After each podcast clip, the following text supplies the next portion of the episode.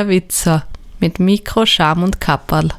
Herzlich willkommen zu einer neuen Folge von Nerd klärt. Wir haben Sommer und trotz der Corona-Pandemie fahren Leute gerne mal fort, vielleicht für ein Wochenende mal einen Ausflug machen oder natürlich auch in den Urlaub. Wenn es auch dieses Jahr vielleicht nicht so weit weg ist, man vielleicht im eigenen Land bleibt oder zu Hause bleibt und dann sonstige Sachen unternimmt wie Ausflüge oder was auch immer, da möchte man vielleicht bei solchen Tätigkeiten, egal wo man jetzt ist, Fotos machen. Sehr viele Leute fotografieren mittlerweile mit dem Smartphone, aber es gibt auch immer noch genügend, die sich zum Beispiel jetzt eine Spiegelreflex oder eine spiegellose Kamera kaufen und damit Fotos machen. Oder halt eine, ich sage mal, ein bisschen bessere Pocket-Kamera. Ja, und es ist dann immer wieder vorgekommen, dass ich so im Gespräch mit Leuten gehört habe, ja, eine Freundin, ein Freund, die hat mir jetzt gesagt, ich soll bei meiner Kamera unbedingt in dieses RAW-Format umstellen, weil da erhalte ich die besten Bilder überhaupt, das ist absolut tolle Qualität. Haben die dann auch natürlich gemacht. Und nach ihrem Urlaub oder was auch immer festgestellt, naja, eigentlich, das ist doch nicht so toll, wie ich mir das Ganze erwartet habe wieso und warum die Leute dann zu diesem Ergebnis gekommen sind und was die großen Vor- und Nachteile von RAW sind, beziehungsweise was RAW überhaupt ist, das möchte ich mir mit euch in dieser Folge mal ein bisschen anschauen.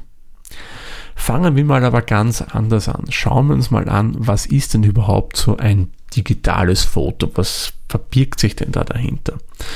Man spricht von einer sogenannten Pixelgrafik.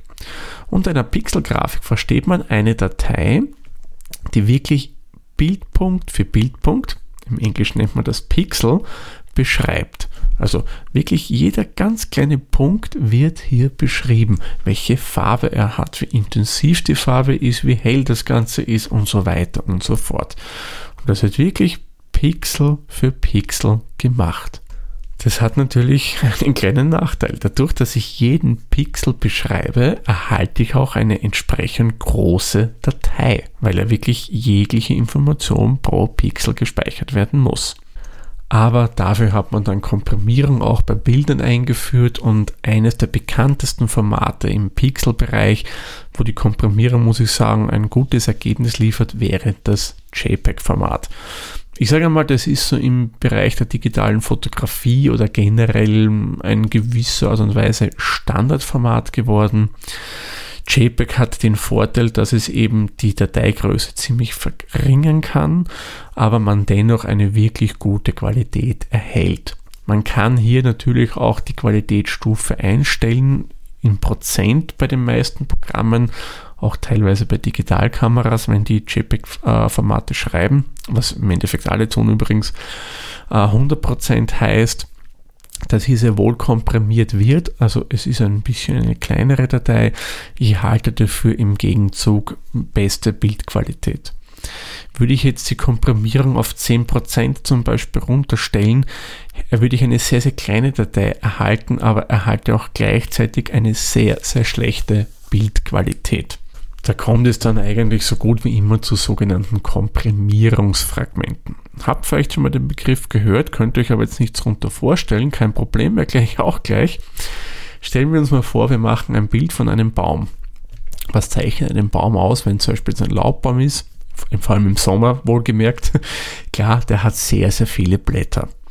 Würde ich jetzt eben bei JPEG das auf 100% einstellen, kann man jedes Blatt wirklich schön erkennen. Ich kann reinzoomen und kann die Zeichnung im Blatt, was auch immer, erkennen. Würde ich jetzt das eben auf diese 10% einstellen und ich erhalte Komprimierungsfragmente, dann könnte ich das so vorstellen, wie die komplette Baumkrone so eine Art grüner Nebel wäre. Also sehr verwaschen und ich habe immer wieder so grüne Nebelflecken anstelle der einzelnen Blätter. Also ich verliere massiv an Details. Ich kann so ungefähr erahnen, was ich da sehen sollte, aber Details gibt es keine. Wenn man sowas hat, spricht man eben von sogenannten Komprimierungsfragmenten. Ich habe es ja erwähnt, die meisten Kameras oder alle Kameras können dieses JPEG-Format und ich traue mich wetten, viele von euch fotografieren auch in diesem Format. Eure Kamera hingegen muss das aber erst in dieses Format konvertieren. Denn der Sensor, der in eurer Kamera drin verbaut ist, und das ist jetzt egal, ob es eine Spiegelreflex oder eine spiegellose Systemkamera oder ein Smartphone oder eine Pocketkamera, was auch immer. Tja, und der eben erwähnte Sensor, der fängt ja das Licht ein, so wie unser Auge. Und der erstellt dann aus dem, was er da einfängt, eine Datei. Sprich, dieser Sensor übersetzt Pixel für Pixel das in eine Datei, wie er es auffängt. Und der speichert es eben nicht gleich im JPEG ab, sondern der erstellt zunächst eine RAW-Datei. Sprich, er speichert die Daten im RAW-Format oder im, auf Deutsch übersetzt im RAW-Format ab. Das hat jetzt den wesentlichen Vorteil, dass hier wirklich jede kleinste Information gespeichert wird. In wirklich ganz, ganz feinen Abstufungen werden hier helle Töne zum Beispiel oder dunkle Töne gespeichert. Zum Beispiel habe ich jetzt ein Foto unterbelichtet, hat der Sensor schon noch das auffangen können, dass hier zum Beispiel ein Objekt steht, aber wir würden es dann im JPEG nicht mehr sehen, weil die Information verloren gegangen ist. Im RAW-Format habe ich das alles da. Und das hilft mir dann in weiterer Folge auch bei der Bildbearbeitung, dass ich hier aus meinen Bildern noch mehr rausholen kann. Das klingt doch toll, oder? Aber, jetzt kommt, hat natürlich auch gewisse Nachteile. Ein Nachteil wäre mal, ich kann auf meine Speicherkarte nicht so viele Bilder speichern, weil die RAW-Dateien immer wesentlich größer sind als die JPEGs. Das ist schon mal nicht so ideal. Das heißt, auf einer längeren Reise sollte ich mir entsprechend viele Speicherkarten mitnehmen oder mir andere Möglichkeiten schaffen, dass ich meine Speicherkarte immer äh, löschen kann. Ein anderer Nachteil, unter Anführungszeichen Nachteil, bei diesem RAW-Format ist, dass ich wirklich jede Datei bearbeiten oder sagen wir anders entwickeln muss. Denn wieso? Ich habe hier, wie ich bereits erwähnt habe, eine Fülle an Informationen und dazu kommt dann noch, dass jeder Kamerahersteller seinen eigenen Dialekt, nennen wir es mal so, spricht. Sprich, eine Nikon-Kamera würde ein Bild immer anders beschreiben in diesem RAW-Format als zum Beispiel eine Canon-Kamera oder eine Sony, eine Sigma, eine Pentax, eine Leica, was auch immer. Es gibt da zig verschiedene Marken hier am Markt. Und das hat halt den Nachteil, dass nicht jeder Rechner, nicht jede Anwendung damit gleich klarkommt. Wenn ich jetzt speziell eine RAW-Datei weitergebe, kann es sein, dass die Person, der ich es gebe, das gar nicht öffnen kann, weil die kein passendes Programm dafür hat. Und darum ist es halt immer notwendig, dass ich so eine RAW-Datei unter Anführungszeichen entwickle, sprich in ein gängiges Format wie zum Beispiel JPEG konvertiere. Und wenn ich das entwickle, dann kann ich auch die oft erwähnte Nachbearbeitung oder Bearbeitung der Fotos machen. Denn ich habe euch ja vorher gesagt, bei diesem RAW-Format werden ja wirklich ganz feine Nuancen gespeichert von Helligkeit und so weiter, das ja dann bei JPEG verloren gehen würde. Und weil ich das alles an Informationen habe, kann ich zum Beispiel bei einem Bild, wo ich vielleicht zu wenig lang belichtet habe, sprich es ist zu dunkel geworden, noch einiges rausholen und ohne irgendeinen Qualitätsverlust. Da kann ich dann zum Beispiel wirklich aus einem zu dunkel gemachten Bild ein normal belichtetes Bild machen, wo ich wirklich alle Details erkennen kann. Natürlich könnte man auf diese Art und Weise noch einige andere Fehler korrigieren und das Foto dann wirklich schön werden lassen. Ähm, aber alles natürlich nicht, wenn zum Beispiel jetzt ein Bild verwackelt ist oder so oder wenn ich den Schärfepunkt nicht richtig gesetzt habe. Das kann ich natürlich, auch wenn ich es in RAW fotografiere, natürlich nicht korrigieren. Das ist einfach technisch nicht möglich. Und vielleicht kommt es irgendwann mit künstlicher Intelligenz, wer weiß. Aber aus momentaner Sicht, wir schreiben 2020, ist das wie gesagt nicht machbar.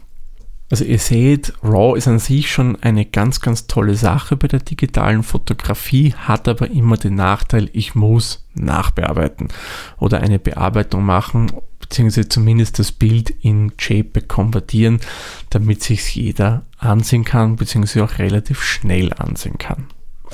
Eine Information hätte ich vielleicht noch zum RAW-Format.